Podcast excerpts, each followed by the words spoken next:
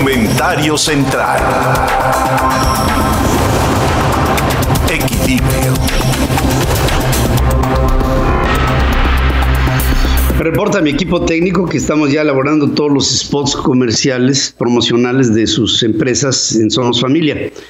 Ya en el momento en que terminemos un primer paquete, empezaremos a estar eh, anunciando rotativamente a todas las personas que nos han solicitado. Les pido que, bueno, ya los tenemos a todos en compendio. Estamos haciendo una labor titánica para hacer un montón de, spots promocionales de lo que ustedes nos han pedido y, y somos familia arroba central. Llevamos más de 40 al aire y, este, 40 menciones que hemos hecho a través de este tipo de spots. Tenemos al equipo trabajando, pero incansablemente, porque somos familia y sabemos que pues tenemos que tomarnos de la mano. Fíjense que me, estuvieron informando de lo que se estaba haciendo con la vacunación en México. Y yo no lo podía creer hasta que le hablé a un amigo querido que vi en unas redes sociales que estaba en la, en la línea vacunándose. Dije, mira, ahí está fulano. Le hablé por teléfono y dije, oye, ¿es real lo que están pidiendo ahora para, para vacunarte? Y me contó, me contó lo que, lo que él vivió. no es un, un, tema que inventamos, ¿no? Ni, que tomamos de una fuente informativa tercera. Se lo estoy dando de primera mano. El hombre, amigo mío, llega, se forma empezó a platicar con gente que estaba ahí en el entorno, de todo tipo de clases sociales. Las personas con, digamos, eh, menor nivel adquisitivo dentro de la sociedad, hablaban ahí y decían que estaban muy decepcionadas de López Obrador, que habían votado por él y que ahora o no tenían chamba o su ingreso se había visto disminuido o no había servicios que en otro tiempo hubieran gustado de ello y que en los siguientes procesos electorales no votarían por él. Estaban en ello cuando, después de un buen rato, vio que a otras personas adelante de él le pedían la credencial de elector y algunas discutían, algunas no, y les pedían la credencial de elector y uno decía, ¿por qué la tengo que dar? Bueno, señora, es que es un requisito. Señor, es que es un requisito se daba la credencial de elector, se tomaba la credencial de elector por uno de estos trabajadores de los este, patriotas que están ahí ayudándole al presidente, y le tomaban fotografía a la credencial de elector y le pedían a la persona que sería vacunada que se bajara el cubrebocas porque le iban a tomar fotografía a la persona que eh, tenía eh, que sería beneficiada con la vacuna. Luego, bueno, antes te hacían llenar tres formatos redundantes, redundantes porque más o menos eran las mismas preguntas, en las que te ubicaban completamente, integraban todo y te vacunaban. Y luego al final te daban un papelito improvisado en el que te decían, hoy te vacunamos y la próxima vacuna te vamos a llamar entre 20 y 80 días para tu segunda vacuna. Entre 20 y 80 días. Quiero decir que 80 días son casi tres meses, ¿no? Que no está prescrito que sea 80 días, pero en fin, entre 20 y 80 días. Cuando vimos esto, comprobé que verdaderamente. Ah, y luego dice López Gatel, el subsecretario, que se hacía todo este procedimiento por facilidad. Cuando que hacer este procedimiento está haciendo que las cosas sean muy retardadas. Ahora, ¿por qué la credencial de lector? ¿Por qué? ¿Por qué la fotografía? ¿Para qué? Bronca vacunar. Ahora imagínate, tómale fotografía a 140 millones de personas. Es una pinche locura. Pero no tiene tanta locura si ahí lo que estás haciendo es la creación de un padrón electoral y también lo que estás haciendo es, ah, porque aparte, me decía, gente muy amable, ¿eh? la que nos atendió, de los, estos patriotas, o quién sé cómo les llaman, este, servidores de la nación, ¿no?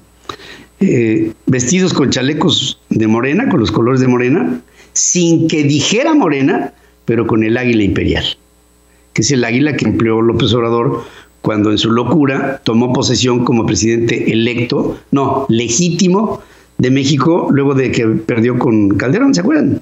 Que ocupó reforma, entonces, que nombró un gabinete alterno y todas cosas.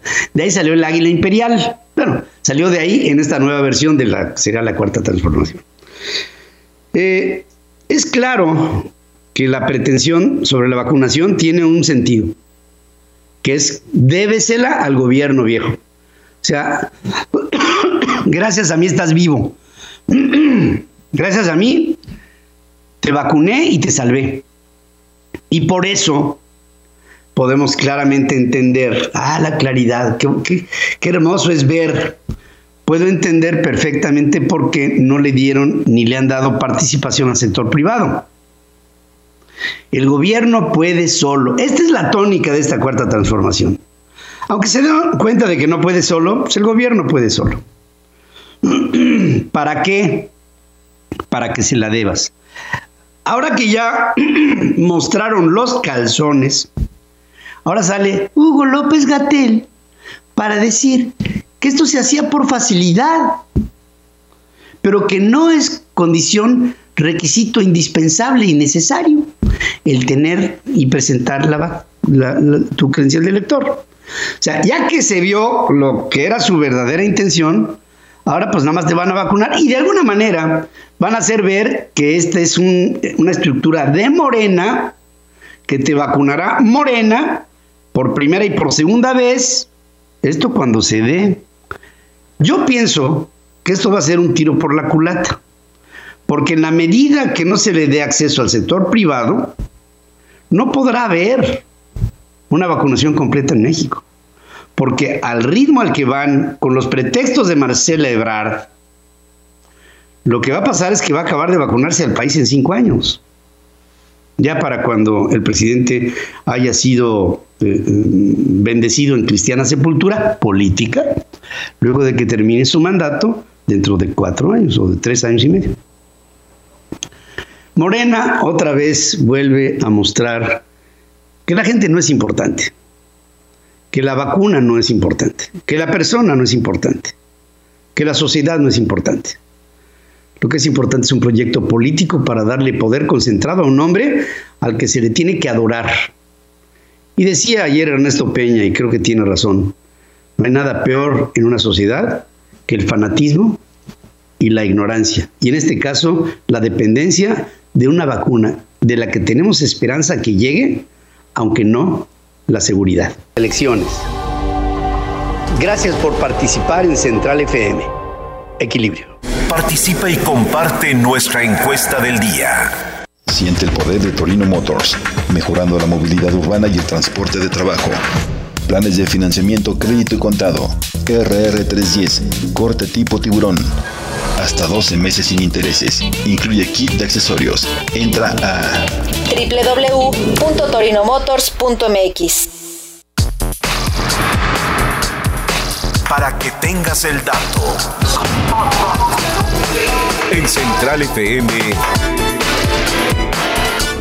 Equilibrio.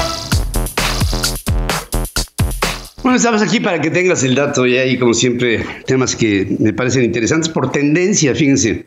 Ahora, cada vez más, cada día que pasa, hay más aceptación por los bitcoins y por una nueva forma de expresión económica. Esto es importantísimo, es histórico. ¿eh? Esto para la humanidad es un paso cuántico. Los usuarios de dispositivos de Apple podrán hacer uso de bitcoins y de otras divisas digitales para comprar bienes y servicios luego de un acuerdo de la empresa BitPay de la, una, firma que se llama Blockchain. El servicio de pagos digitales Apple Pay operará con tarjetas de débito BitPay que convierten lo que se invierta en criptomonedas en divisas tradicionales a divisas tradicionales como dólares, libras esterlinas o euros al momento de realizar un pago. Las criptomonedas de las que se podrá disponer para pagar mediante este sistema además de Bitcoin son Cash, Ether, USD Coin, Pax Standard, Binance USD, en una innovación que se espera llegue a Android para finales del trimestre. Para el próximo mes de octubre, el gigante de los pagos en línea, el PayPal, pondrá a disposición de sus usuarios una nueva cartera digital que permitirá también hacer transacciones mediante una amplia variedad de criptomonedas. Los bancos no aceptan la criptomoneda porque piensan que tendrían la repulsa de la autoridad que les preguntaría ¿y cuál es el origen de ese dinero? Podría venir con ello un subyacente intento de lavado de dinero. Pero lo que sí es cierto es que contra viento y marea, la criptomoneda está consolidando un camino de aceptación a nivel mundial, para que tengas el dato. Para que tengas el dato, AIDA es un robot humanoide que mediante un sistema de inteligencia artificial funge como artista plástico, cuyos autorretratos serán presentados en una exposición, según se da a conocer en Londres, a través del rotativo The Sunday Times. Los algoritmos que hacen funcionar este robot le llevan a transformar las imágenes que capta en dibujos, los que hace mediante un lápiz que toma con la mano, haciéndole reproducir su propia imagen captada de un espejo. Sus creadores, los creadores de este dispositivo, lo que están buscando es que sirva como una advertencia respecto a la enorme dependencia que la humanidad está desarrollando con respecto de las tecnologías de información. El nombre de este robot es en homenaje a Ada Lovelace, una destacada científica, hija, por cierto, de Lord Byron. Y Lady Lovelace fue la madre, hoy considerada, de la computación. Ella fue la primera que desarrolló junto con Aidan Miller y Lucy Seal una, eh, una, una expresión de lo que Lady Lovelace hizo en su momento, en el siglo XIX, para intentar hacer los primeros proyectos de lo que sería una máquina de cálculo. Suma, resta, multiplicación y división. Para que tengas el dato. Para que tengas el dato, la fuerza, este es medio complejo. La fuerza de la materia oscura es bastante reducida por lo que no se dispersa fácilmente de acuerdo con una nueva investigación en galaxias más pequeñas, usando una cinemática estelar que eh, investigadores de la Universidad de Tohoku están tratando de aplicar. Koei Takashi, líder de este equipo, explica que se están enfocando en galaxias enanas ultra débiles que tienen pocas estrellas, lo que hace que la influencia de explosiones de supernovas no impide investigar la materia oscura las imágenes que lograron obtener de una galaxia enana que se llama CG1 mostraron la posibilidad de una alta densidad de materia oscura al centro del cúmulo, en un entorno de dispersión limitada. ¿Por qué? Porque es pequeña, eh, digamos, su, pequeño su ámbito de acción por el tamaño mismo. Hayashi destacó que haciendo uso de espectroscopios de campo amplio con telescopios como el Subaru Prime Focus, se maximizará la posibilidad de obtener pruebas definitivas sobre la materia y la energía oscura. ¿Por qué pruebas y no evidencias? Porque es una materia, esta es la parte más compleja, es materia, tiene una dimensión, porque es materia, toda materia tiene una dimensión, nada más que no la podemos captar con nuestros sentidos. Es una materia que está expresada en otra dimensión. Y nada más para que tengan el dato. ¿Saben ustedes qué se calcula? que el 85% de la materia que hay en el universo no la podemos captar, porque es una materia que no responde o no es parte de la dimensión en la que nosotros estamos concebidos, para que tengas el dato.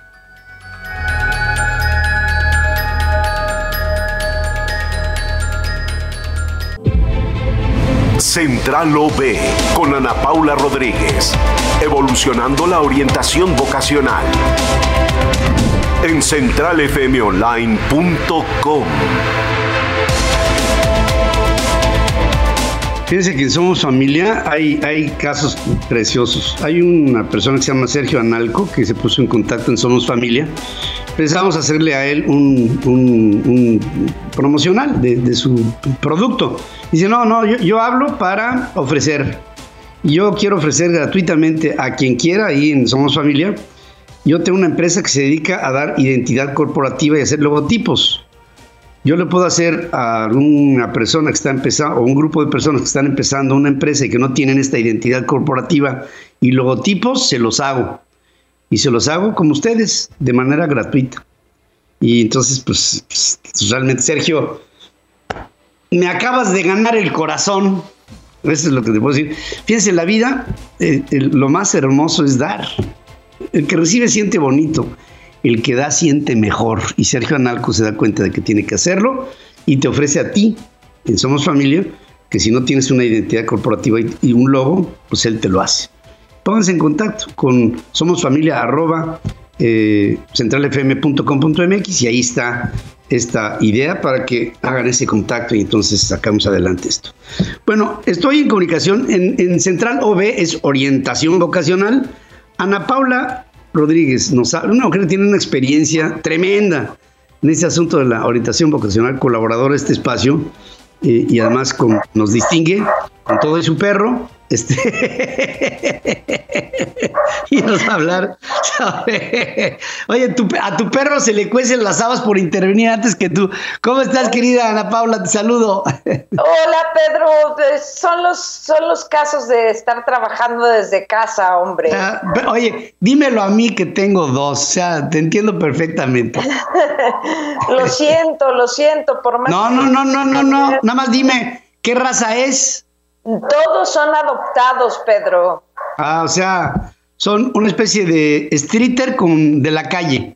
Exactamente, Eso está mejor todavía. Oye, deben de ser muy agradecidos. Son muy agradecidos. Una disculpa, pero traté de esconderlos por donde fuera y no pude lograrlo. Te pido un favor, no te disculpes. Me, encanta que, que, intervengan. Bueno, vamos al, al meollo del asunto. ¿Qué estudiar o qué hacer? Y, cuéntanos, por favor, Ana Paula. Ay, pues acabas de decir efectivamente de lo que iba a platicar el día de hoy. Fíjate que eh, los, chavos, ¿no? Eh, cuando están en preparatoria, siempre los maestros les preguntan qué es lo que quieren estudiar. Y lo que quieren estudiar es una pregunta muy eh, conflictiva para ellos porque no, los, no, logran realmente identificar cuál es la, profesión que ellos quieren, ¿no? Eh, es una pregunta muy angustiante, sobre todo cuando ya están a punto de terminar. Es, es algo eh, muy, muy conflictivo para ellos. Yo lo que te quiero decir es que en la vida todos somos orientadores vocacionales, no nada más los orientadores que están en la escuela, los padres de familia, los maestros, pero los maestros en general, los maestros que dan matemáticas, los maestros que dan español, los maestros en general son todos orientadores vocacionales y es algo que nos tenemos que dar cuenta. Eh, lo correcto, lo correcto y lo que yo he investigado durante 23 años de, orientación vocacional es que les debemos de preguntar, en vez de qué es lo que quieres estudiar, es qué es lo que quieres hacer. Cuando tú les preguntas eh, qué es lo que quieres estudiar, metes al estudiante en un conflicto porque hay un sinfín de profesiones y un sinfín de acciones que pueden hacer. Cuando tú les preguntas qué quieres este, hacer, ahí haces que el estudiante entre en una etapa de, de, imaginación, de qué es lo que pueden proponerle al mundo, de qué es lo que quieren hacer como tal. Al momento de preguntarles qué es lo que quieren hacer, pueden identificar efectivamente qué es lo que pueden dar a los demás y entonces los hacen eh, realmente, eh, ¿cómo, explicarlo? Lo, lo, hacen eh, pensando en qué es lo que quieren hacer por los demás y de esta forma pueden identificar exactamente cuál es la carrera que pueden tener. Todos somos orientadores vocacionales, Pedro. Yo, si me permites, déjame recordar un poquito. Yo estudié periodismo, y, este, y en el tercer semestre pues me di cuenta de que no, no era mi, mi profesión, decidí terminarla y, y, bueno, pues fue algo eh, titánico, pero pues curiosamente me encontré contigo en el camino. Hace muchos años empecé a trabajar con ustedes Y, un día, eh, platicando contigo, me decías que, que, pues yo para el periodismo pues no, no tenía como que mucho el perfil y me diste eh, exactamente la clave perfecta en qué es lo que quería hacer. Y lo que yo quería hacer era la parte de relaciones públicas. Decidí irme a la parte de eh, la relación pública con las escuelas y fue donde encontré mi camino. Entonces, tú me preguntaste qué es lo que quieres hacer, te veo de alguna forma que, que se te da más la relación pública y tú fuiste para mí pues mi orientador vocacional. Para, cuento esta historia porque finalmente cuando tú me preguntaste qué es lo que quieres hacer, te convertiste en mi orientador vocacional. Nunca nadie en la escuela me preguntó exactamente qué es lo que quieres hacer. Siempre, siempre me preguntaban qué es lo que quieres estudiar. Eh, muchas veces cuando te, te preguntan qué es lo que quieres estudiar, te das cuenta de habilidades, te das cuenta de intereses, pero no te das cuenta de qué es lo que quieres hacer una vez que estés terminando tus estudios profesionales.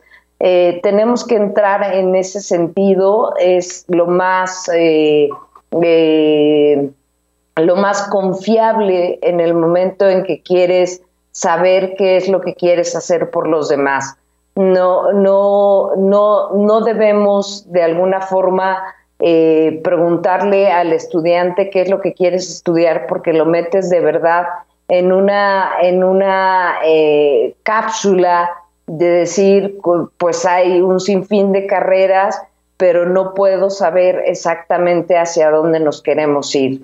Es parte de los tips que les puedo dar no preguntar exactamente qué es lo que quieres estudiar, sino qué es lo que quieres hacer. Tenemos miles de estudiantes en las escuelas y son eh, infinidad de maestros, perdón, son infinidad de maestros los que pueden eh, motivar al estudiante, eh, decirles qué es lo que pueden hacer, qué es lo que pueden hacer por los demás y no nada más preguntarles qué es lo que quieren estudiar. No sé, no sé si pues tú recuerdes esa historia. No, me, me, has llenado el corazón eh, con tu historia.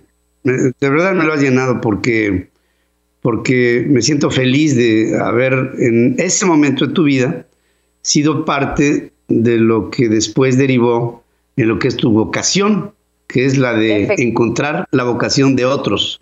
Y, además, fíjate, el, saber qué es lo que quieres ser y hacer en la vida, te lleva a algo que es extraordinario, te hace feliz, porque estás haciendo aquello para lo que naciste, es aquello que está dentro de tu ADN y que, y que dices, yo sirvo para esto, yo, yo llevo este llamado y lo, y lo concreto y me hace feliz el, todos los días en la cotidianidad hacer algo que ni siquiera me produce un esfuerzo o un sacrificio, lo hago porque me encanta. Y esto es lo que queremos lograr entre muchas personas, que no hagan en la vida lo que la vida no quiere que hagan, sino que hagan la vida lo que la vida les indica a través de un cauce orientador que Ana Paula Rodríguez se ha dedicado a esto por 25 años. Te mando un abrazo, de verdad me has llenado el corazón y espero pronto tener otra vez la posibilidad de que juntos hagamos esto con muchas personas que en este momento, seguramente tú también, Ana Paula, ahorita les cambiaste la vida. Gracias. muchísimas gracias, Pedro. Nos vemos el próximo jueves. Mira. ¡Ah! los ya se callaron, ¿no? Ya se pues callaron. este va a empezar a dar lata porque ya se despertó, ni creas, ¿eh? Bueno, Ana Paula, te mando un beso y te agradezco. Te agradezco a ti, Pedro. Buen día.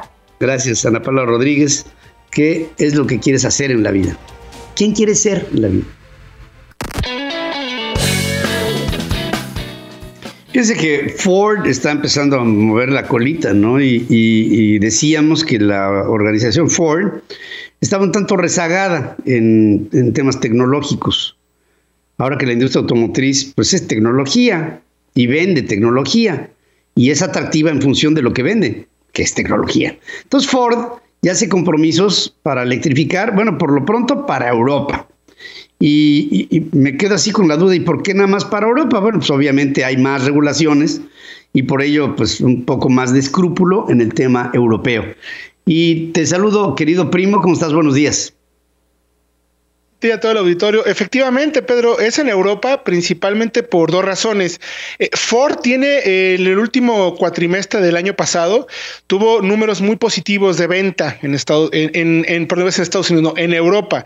Allí es donde la marca tiene mejor desempeño porque su área de vehículos comerciales es muy fuerte. De hecho, es líder en venta de vehículos comerciales en vanes allí en Europa. Y además, eh, recordemos que Ford ha hecho una alianza con Volkswagen para desarrollar vehículos eléctricos, compartir la plataforma de vehículos eléctricos que tiene Grupo Volkswagen para fabricar sus propios coches electrificados, pero comerciales. De hecho, lo que el compromiso que está haciendo Ford es que para el 2024, dos terceras partes de sus vehículos eh, comerciales que vende en Europa van a tener ya electrificación, van a ser eh, plug-in hybrids o completamente eléctricos, o por lo menos dos terceras partes de eso.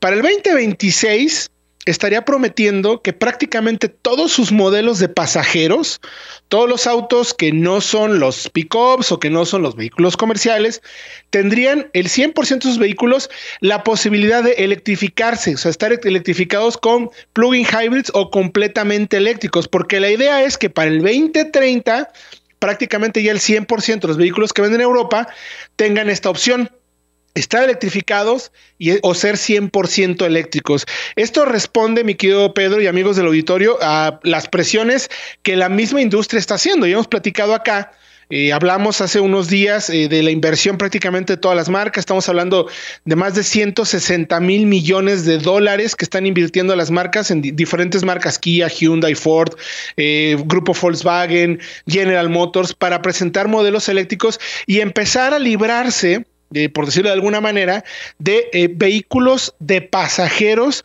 con motores de gasolina. Eh, ya lo dijo General Motors para el 2030. Eh, Nissan también ya lo comentó para el 2040, vehículos de cero emisiones, eh, carbono neutral, como le llaman también incluso las operaciones. Y ahora Ford lo anuncia de esta manera, un poco en la respuesta también de pues lo que decíamos también, ¿no? O sea, se vuelve como una especie de fichas de dominó donde las marcas empiezan a, a través también de acuerdos con gobiernos, de planes de incentivos a largo plazo y con inversiones también para hacer que, obviamente ya no solo es producir el coche, también lo importante es este tipo de alianzas, o sea, Ford lo puede hacer precisamente por la alianza con Volkswagen, pero también eh, una buena parte del presupuesto es para incentivar los precios de los vehículos eléctricos y que evidentemente aquellas personas que son los que compran los coches, los clientes, pues los volteen a ver eh, como una opción realmente viable para ellos. Ford va a invertir 22 mil millones de dólares, ya lo habíamos comentado también eso, y al final la búsqueda de esto es, pues precisamente empezar a, dejar de eso, porque, ojo, también en, por ejemplo, en, Reino Unido y muchas ciudades de Europa eh, van a empezar a prohibirse que vehículos de gasolina a partir del 2030 puedan circular, por lo menos en los primeros cuadros de las ciudades. O sea, estamos tratando de alejar cada vez más. Y, y la respuesta, pues es así de contundente, mi querido Pedro. O sea, finalmente Ford está trabajando también en eso. También anunciaron nuevos negocios de conectividad. Sabemos que el punto también que viene importantísimo para las marcas de coches es eh, todas las tiendas virtuales que vamos a tener, la generación. Eh, tal cual procesamiento, análisis de la big data de los coches a través de las nubes, más allá del 5G, sino cómo vamos a tratar todos esos datos. Y bueno, pues todas las marcas están de verdad a una velocidad impresionante. Pedro, hace, hace seis meses no tenía, bueno, menos, hace tres meses ninguna marca se había comprometido en modificar por completo todo su panorama de oferta de vehículos de pasajeros para la próxima década. Y, y decíamos que cuánto iba a tardar bueno, pues ya tenemos fecha de caducidad. En 10 años o menos, la mayoría de las marcas ya no van a vender coches de gasolina, por lo menos en aquellos países en donde a través de una gestión gubernamental, incentivos, obviamente eh, mucha red de recarga bien establecida y bien hecha, pues vamos a tener este tipo de resultados, Pedro. De verdad es una, a una velocidad rapidísima, mi querido Pedro. Sí, sí, nos vamos a, hasta dónde vamos a, a llegar en el corto plazo. Todo esto se iba a dar. Aquí la noticia que tú has venido constantemente comunicando en estos últimos meses es que se está dando, o sea, la noticia es que todo se está haciendo más rápidamente.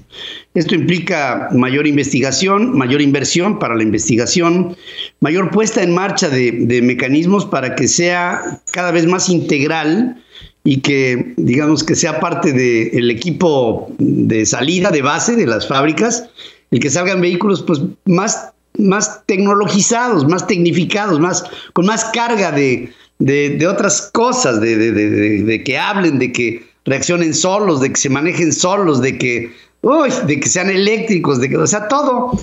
Em, pues es, fíjate, lo que me hace pensar, el día de mañana realmente nos conviene comprar un vehículo tradicional, como los que había antes de la pandemia, porque a lo mejor el día de mañana todo esto va a ser inoperante y vas a llegar a una gasolinería y va a haber telarañas.